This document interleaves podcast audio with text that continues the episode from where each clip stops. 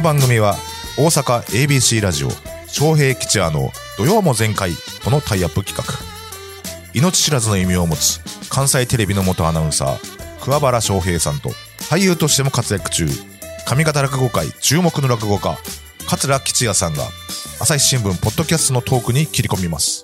今週のテーマは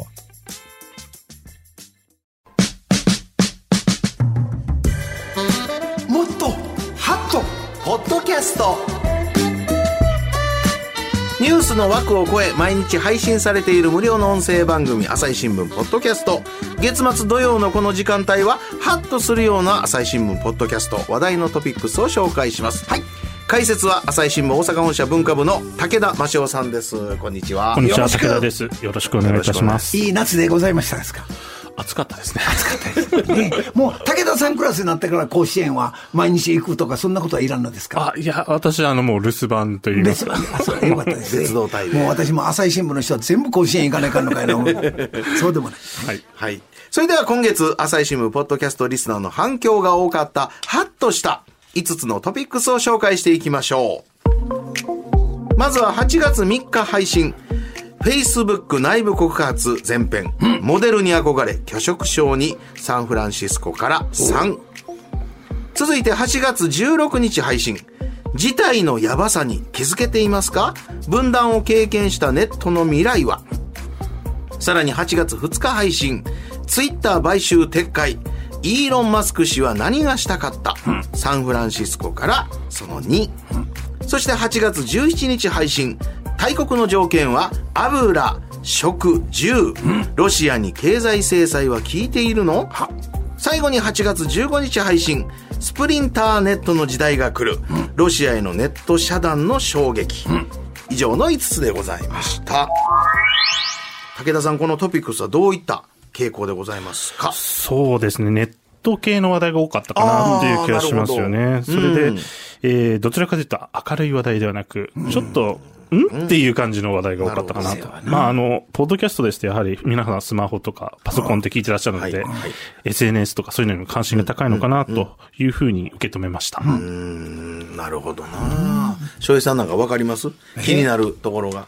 もうこの経済制裁聞いてるのとかな。はあ、我々がずっとなってたのは、ほんまにこれ、ツイッターの買収どないなんねんという、あそこまでなってんのに、それをやめる、やっぱやめたさあ、これが訴訟問題がどうなるねんという、はい。ねえ、もう、興興味あるんですいやいや、このいマスクさんがこれ、もう、こういう人らが10年前やったら名前知らんやから、あそれがこんだけ大きくなって、これだけ経済の力持って、そしてこれ変えてしまう。大金持ちやしね。大金持ち。それがまた途中でやめる。なんかトランプを見てるような感じでね。ああ、そうなんですね。はあ、なんかアメリカってすごいのが時々出てくるなという、うんさあ、感じがしました。えー今日はですね、はい。えー今月の朝日新聞ポッドキャストで配信された、ハッとする関西発のエピソードをもっと紹介しようということで、テーマは、瀬戸内寂聴さん、愛された日々、見取りのあり方。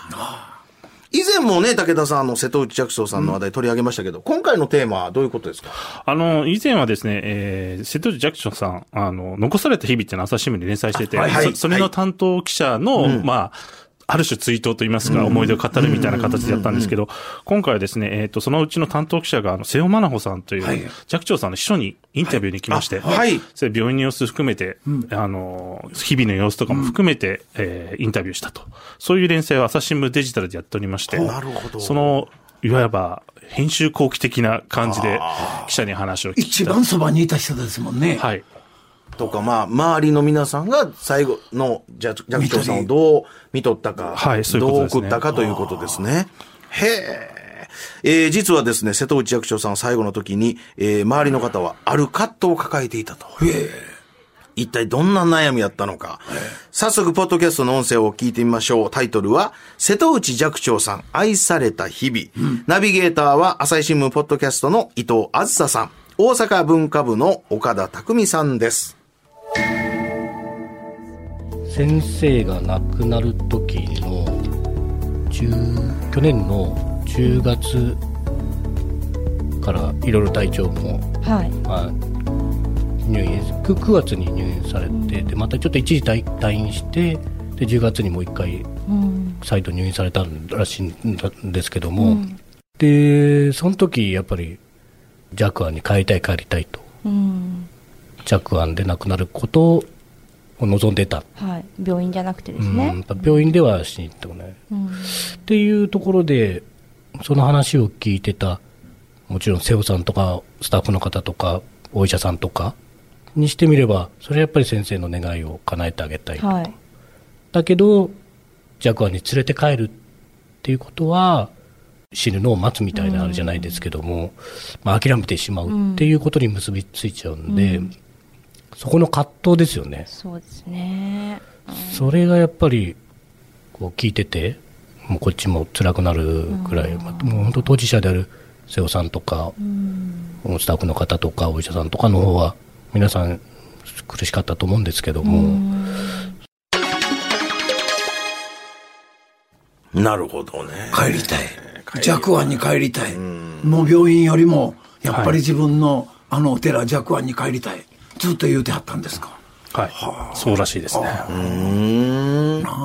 あの、やっぱりその、亡くなる時って、本当は亡くなる人が自分の最後を選びたいというか、どこでね？うんあの、私もその、米朝師匠、大師匠が、その、口からどうも、あの、食べ物が入れへんというので、胃ろうというのを、あの、せえへんと本人も言うてたし、えー家族もそう思ってたんですけど、いざそういう局面になると、自分でその、家族が、本人じゃなくて、周りが、その人の命の選択をするような感じになって、じゃあ、色をしてください、お願いしますってしたんですけどね。本人は嫌や思っててもね。かもね、分かれへんねん、そこはな。だからそばに貼ったこの寂聴さんのそばにいた人はいつもそれを瀬尾さんというのは、はい。帰りたい帰りたい言うのをお医者さんに言うてたんでしょうか帰らせてあげてください言うて、それは言ってたんですけど、やっぱり途中から脳梗塞で意識もなかなかなくなってたみたいで、まあ、反応はあって、意識もあったかもしれないんですけど、なかなかその意思確認を簡単に取れる状それ況でお医者さんだって返したら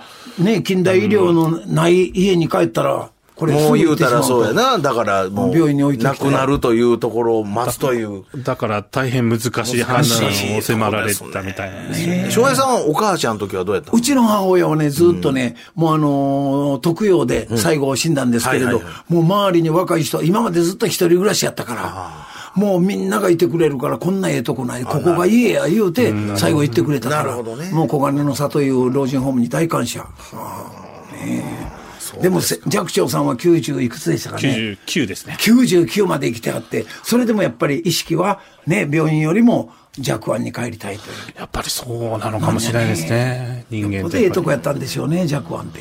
やはりあの、自分で作ったある種お寺ですからね。大和もずっと行った場所ですし。そうですか。翔平さんは自身の最後はは？どうしたいですか？自身の最後？あなた考えたくもないわ。もう考えといて書いといて？いやもう今言うやんか、もうもうこれはやめてとかこうしたいとか。とりあえず、財産でも残ってたらみんな孫は大事にしてくれるやろうけれど、あそうやなないからもう早めに、あの、安楽死させてやってくださいって孫は言うやろな。えー武田さん、この愛された日々という連載記事は他にどんなことが書かれてますか？はい、あの、これはですね、朝日新聞の紙面じゃなくて、朝日新聞デジタルのみで読める連載になデジっております。タルのみで。はい。